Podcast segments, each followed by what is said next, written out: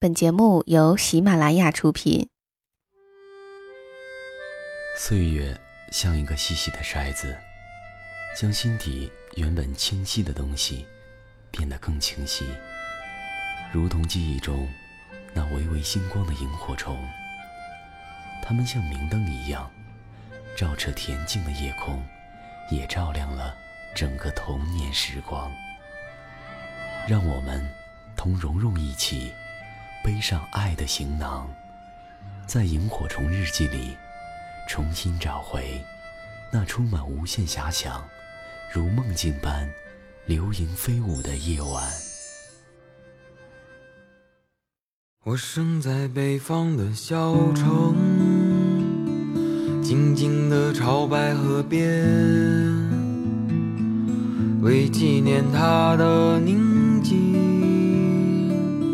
我的名字叫做安，乍暖还寒的春天，燕子飞过田野，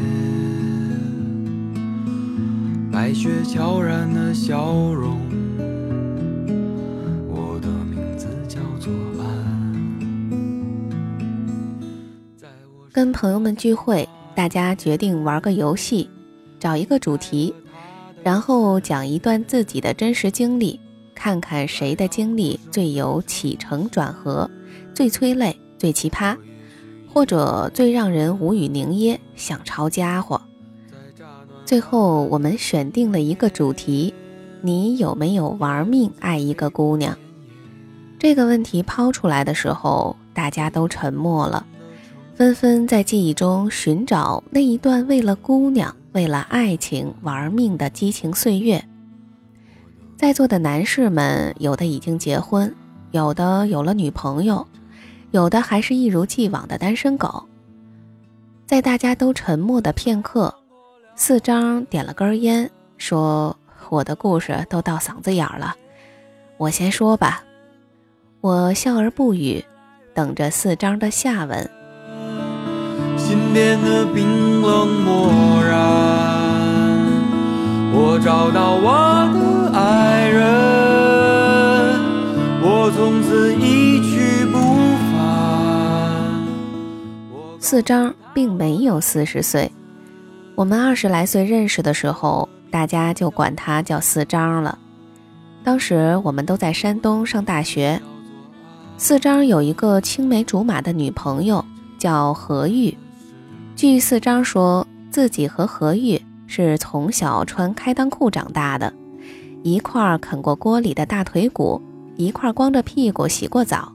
更神奇的是，两个人生日只差两天，性格互补，血型一致，简直就是上天早就设定好的一对儿。四张说，在我还不知道男孩和女孩在一块可以生小孩的时候，我就想跟何玉生小孩了。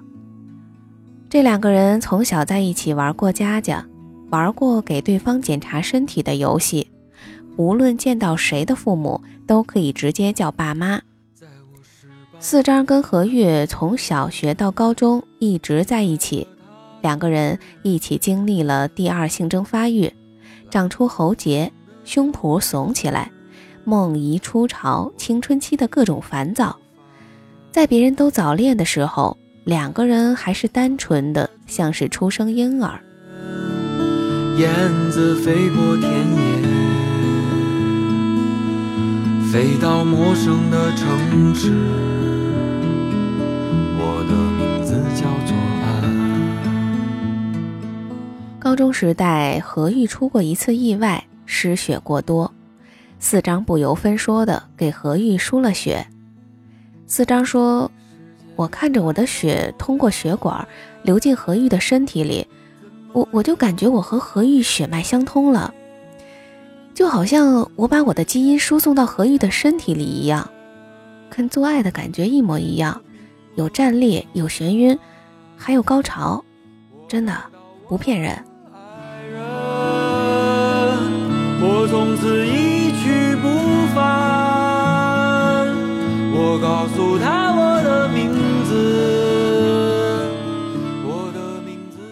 最终，两个人去了山东两所相邻的大学，隔着一百八十公里。上大学是两个人这么多年来第一次分开。四张说：“我就好像经历了一次连体婴儿分离手术，而何玉就是我的幻肢。我总觉得一转头就能看见他，可是真转过头，又发现他不在了。”找到幸福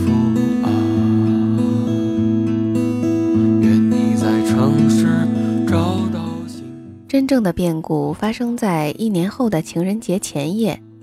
四张接到了何玉的一通电话，电话里，何玉不无娇羞地说：“四张，四张，有个男孩跟我表白，你说我该不该答应他呀？”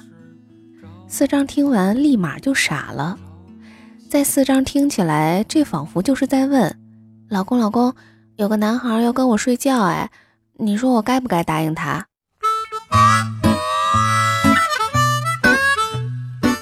四张疯了，跳起来念叨着：“哎呀，我操，我操，我操！”四张外套都没穿，直接冲出宿舍，抄起自己的自行车，登上车就往外狂奔。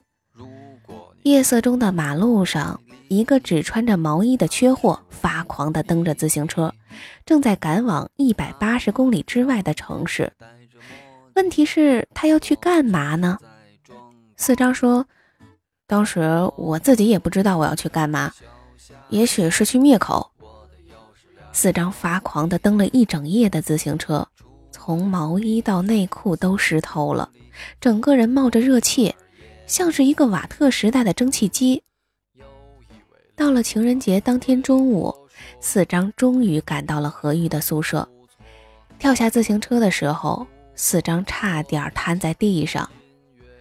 多年之后，四张回忆起来的时候。恨恨地说了一句英文：“I can't feel my legs。”我频频点头表示赞许。突然，他的何玉从女生宿舍楼下来的时候，四张正用一种诡异的外八字站着，穿着毛衣，哆嗦着，像是刚刚从戒备最森严的监狱里越狱而出。何玉惊得差点背过气去：“你你怎么来了？”你外套呢？何玉不等四张说话，冲回去，不一会儿，拿着一件女士的粉色及膝羽绒服跑出来，不由分说的套在了四张身上。四张继续用外八字的姿势站着，穿着粉色的女士及膝羽绒服，好不容易憋出一句话：“你，你答应了？”何玉一愣：“什什么？”四张几乎都带着哭腔：“你你答应和追你的那个男人好了？”何玉哭笑不得：“我我我没有。”四张疯了：“那那你是准备答应了？”何玉沉默了一会儿，娇羞上脸：“我我不知道。哎，不过我问你啊，男生追求女生的时候，是不是脑子里都想着那个呀？”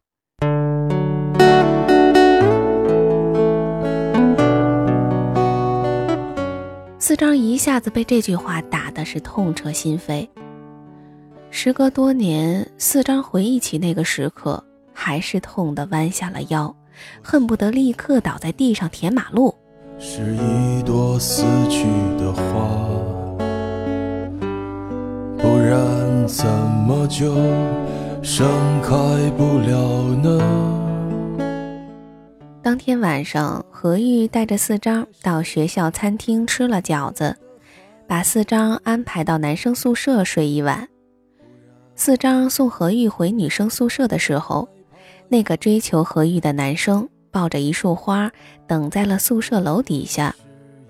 男生看到何玉身旁穿着粉色女士及膝羽绒服的四张，狐疑的往后退了两步。何玉不好意思地对四张说：“我我过去跟他说两句。”四张说不出话，就看着何玉跑向那个男生，两个人叽里咕噜的，也不知道在说些什么。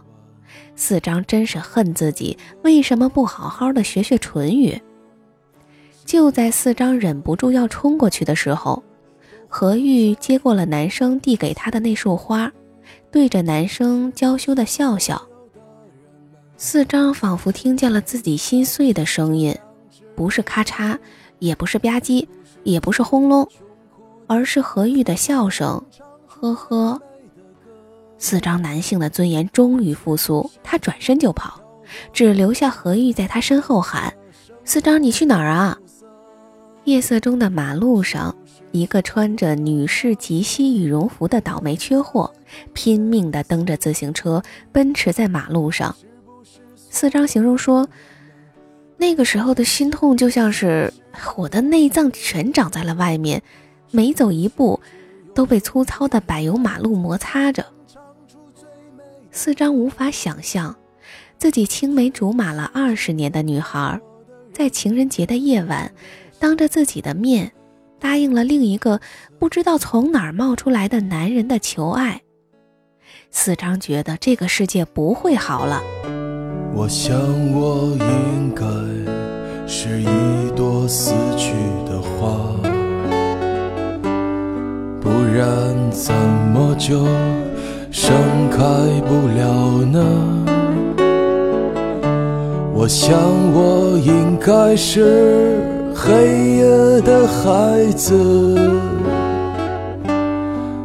然怎么就那么害怕阳光？大学里剩下的时光，四张没有谈恋爱，转而对各种社团活动产生了兴趣。先后参加过什么大学生电路装置比赛、大学生山区十日行、大学生街头公益筹款之类的活动。毕业之后，何玉拿到一份不错的 offer，去了北京，成了北漂一员。四张就在山东一家运输公司跑货运，开着那种大卡车，一趟车要跑上三四天，车上吃，车上睡。夏天就在驾驶室里挂个蚊帐，冬天就浑身贴着暖宝宝，车里放上十几个暖瓶，碰上堵车的时候，也能堵个两三天。四张就跟同样被困的司机斗地主。有一次，四张开着卡车跑长途，送一车情趣玩具，路上突然接到了何玉的电话。何玉在电话里哭着说：“四张，四张。”我钱包丢了，身份证也没了，我租的房子下水道也堵了，现在正往外冒水呢。我找不到房东，我不知道该怎么办了。四张一听，嘴里念叨着：“哎呀，我操，我操，我操！”当即猛地调转车头，临时改了路线，憋着一泡从山东就带着的尿，拉着一车情趣玩具就往北京狂奔，完全忘记了等着发货的那批淘宝店店主。的苦涩。四张的大货车开不进小区，四张就把车停在小区外面的马路上，自己跳下车，憋着那泡尿，冲到了何玉租住的小区砸门。何玉打开门，看着风尘仆仆的四张，呆住了。四张从牙缝里挤出一句话：“先让我撒个尿。”何玉听着四张水流湍急地打击着马桶，惊魂未定。紧接着又听见洗手间里四张吭哧吭哧的声音。半个小时之后，四张走出来，洗手间里焕然一新，下水道也疏通了。四张甩下一叠钱，还有一张银行卡，对何玉说：“你先用着。”何玉刚要感谢，四张的手机急促地响起。货运公司老板在电话里狂吼：“你他妈的去哪儿了？”四张一下子急了，嘴里念叨着：“哎呀，我操，我操，我操！”急忙的冲出去。何玉在身后喊：“你倒是吃了饭再走啊！”四张跑到小区外面，发现两个交警面对着大货车，不知所措。大货车的吨位，交警的拖车是拖不走的。四张硬着头皮跑过去。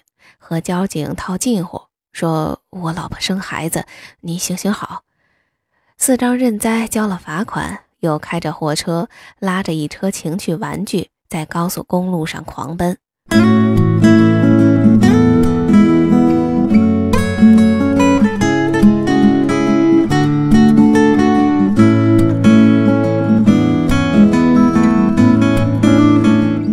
四张任劳任怨、勤勤恳恳，攒了钱，自己买了一辆卡车，继续跑着长途，送过各种各样稀奇古怪的货物。四张最爱看的电影是《玩命快递》。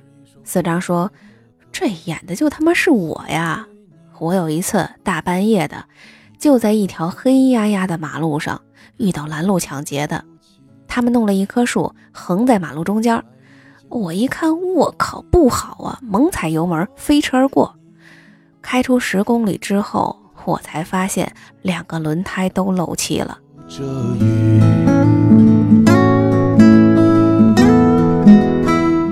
四张在一次跑北京的时候，在北京留了一天。何玉请四张吃饭，何玉看起来有些奇怪，说话吞吞吐吐。四张不耐烦。有事儿你就直说，跟我还用得着客气啊？何玉说：“我男朋友做生意需要一笔钱周转，否则他过不了这关。”四张一愣：“你你什么时候交的男朋友？我怎么不知道？”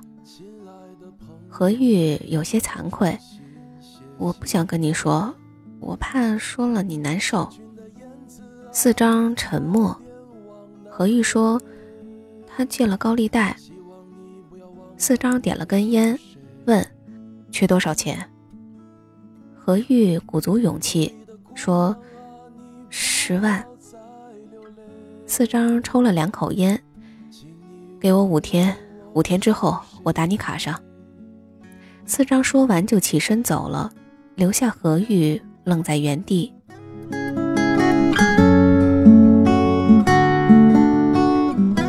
回到山东，四张把卡车卖了，加上自己的积蓄，凑了十万块钱给何玉。我们都骂他：“你脑残了？你不想想，万一何玉那个什么男朋友是个骗子呢？”四张无所谓的笑笑：“ 我感觉那男的百分之百是骗子。好男人就他妈的再难，也不会向自己的女人开口要钱的。”我们都惊呆了：“你丫知道你还借给他？”四张说：“他要的东西我没法拒绝。再说让他上上课也好，他哪儿都好，就是太单纯。”我们再一次惊呆，他单纯，我看是你傻逼。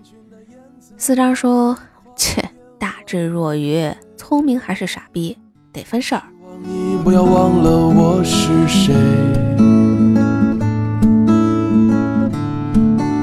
的姑娘啊，你不要再流泪，请你忘了我是谁。卖了卡车之后，四张又回到了原来的运输公司，继续打工，一样的勤勤恳恳，任劳任怨。两个月后，何玉打电话给四张，哭着跟他说，她男朋友不见了。电话也不接，他是一个骗子，说他对不起四张。四张说：“不就十万块钱吗？有什么大不了的？花十万块让你长长记性，值了。”何玉在电话里泣不成声。四张最爱跑的一条线就是从山东到北京，他说：“总觉得何玉在哪儿，哪儿立马就不一样了。”就算何玉在撒哈拉，撒哈拉也能凭空生出喷泉来；就算何玉在索马里，索马里就立马变成天上人间。何玉却消失了一段时间，再也没有联系四张。不知道是不是因为觉得自己就是个扫把星，总是拖累四张，因此故意远离四张的生活。又到了冬天，四张依旧跑着长途。这次他拉着一车泡面跑北京，天寒地冻，高速公路上积雪刚刚撒过盐，几乎都融化了。但是风很大，四张顺风撒尿的时候，尿柱射到了几百米外的广告牌上。四张过了收费站口，猛地踩了刹车，因为他看见了一个熟悉的身影。站在一望无际的高速公路隔离带旁边，冻得瑟瑟发抖，是何玉。四张的头发都炸起来了。他的车堵在高速公路入口，自己跳下去，几乎是飞到何玉面前，一把抱住何玉。何玉整个人冻得就跟个冰美人一样。四张抱着何玉的时候打了个冷战，四张又生气又心疼：“你他妈在这儿干嘛？”何玉泣不成声：“我在这儿等你三天了，晚上就在收费站里睡。我算错了时间，可我又不敢走，怕错过你。”四张疯了：“你你不会打个电话吗？”何玉说：“我总是给你打电话。”打电话给你都没好事儿，这次我想见你。一切沸腾的感情，都将沉淀为清澈的空气四张紧紧地抱住何玉，直到高速公路路口堵成一排的车集体狂摁喇叭。四张开着大货车行驶在冰雪皑皑的高速公路上。何玉坐在副驾驶，身上裹着四张的军大衣，正在吃着一碗热气腾腾的泡面。何玉吃完泡面，掏出两万块钱给四张。四张生气了：“你这是干嘛？”何玉说：“这是我这段时间攒的，还欠你八万，以后我就跟着你跑长途，给你打工，给你洗衣服，给你做饭。”四张傻了。你疯了！跑长途这是女人干的活吗？何玉恨铁不成钢。我说你从小到大怎么就总是抓不到我的重点呢？我的重点在后半句，给你洗衣服，给你做饭。四张愣愣地看着何玉，傻了。何玉双颊都冻伤了，泛着红光，认真地看着四张。大卡车远远地往前飞奔。今年四张又买了一辆卡车，取了个名字叫“何玉号”，被同行取笑。你以为你开的是驱逐舰呐？四张说：“我开的就是驱逐舰，只属于我和我老婆的驱逐舰，一切坏人坏事儿通通退避。”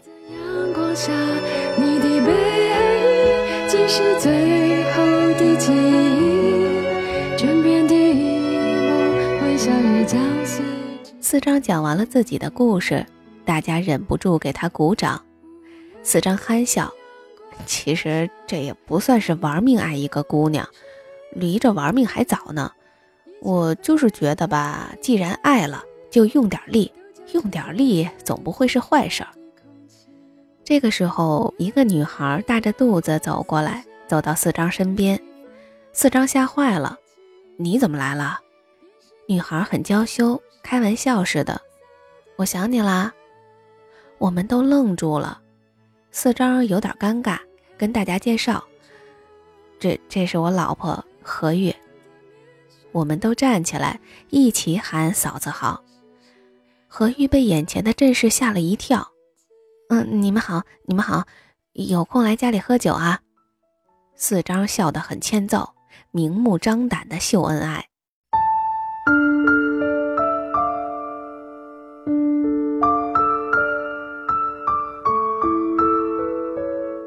生命中有些错过，最后成为了错过；而有些错过，因为两个人的勇敢，又变成了相遇。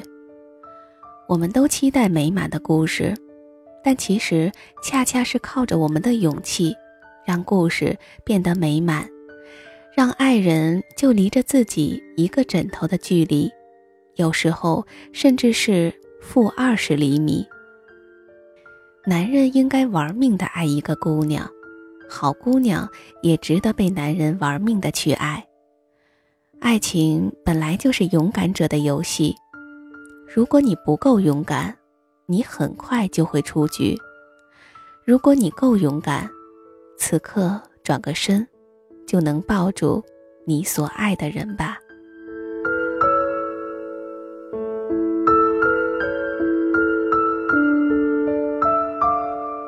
您正在收听的是由喜马拉雅独家播出的《萤火虫日记》，我是蓉蓉。那么刚刚为大家讲述的这个故事呢，是来自于宋小军所写的《玩命爱一个姑娘。那之前我有在《萤火虫日记》的第三十五期也讲过一个故事，也是由宋小军所写的，名字叫做《岁月来谈一谈》。如果没有听过的朋友们，也可以找来听一下。好的，那我们这期的《萤火虫日记》就先到这里了。如果想了解到节目的更多资讯以及更多的文字版的推送内容呢，可以关注一下我的微信公众号和新浪微博“蓉蓉幺六八”。好的，那我们就下期的《萤火虫日记》再会了。祝你晚安，有个好梦。经过了多少沧桑，额头的深邃那么长，你告诉我那轨迹。叫做成长，是孩子必经历的地方。视线总被美景遮挡，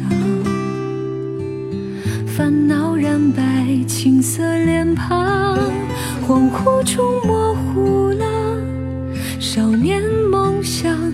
旧的伤美好，有天欣赏。我不知道有双强壮的翅膀，竟一直拖着我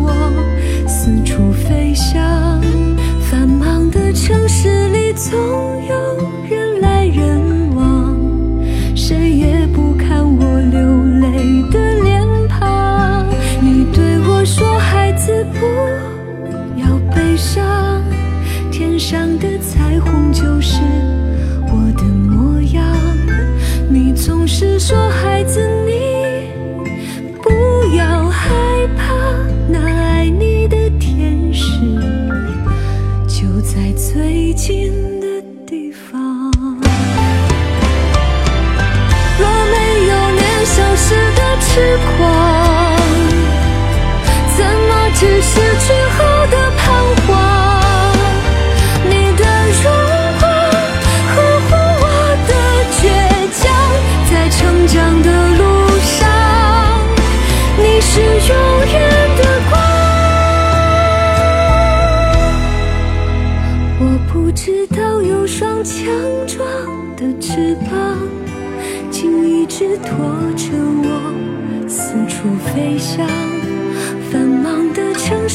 总有人来人往，谁也不看我流泪的脸庞。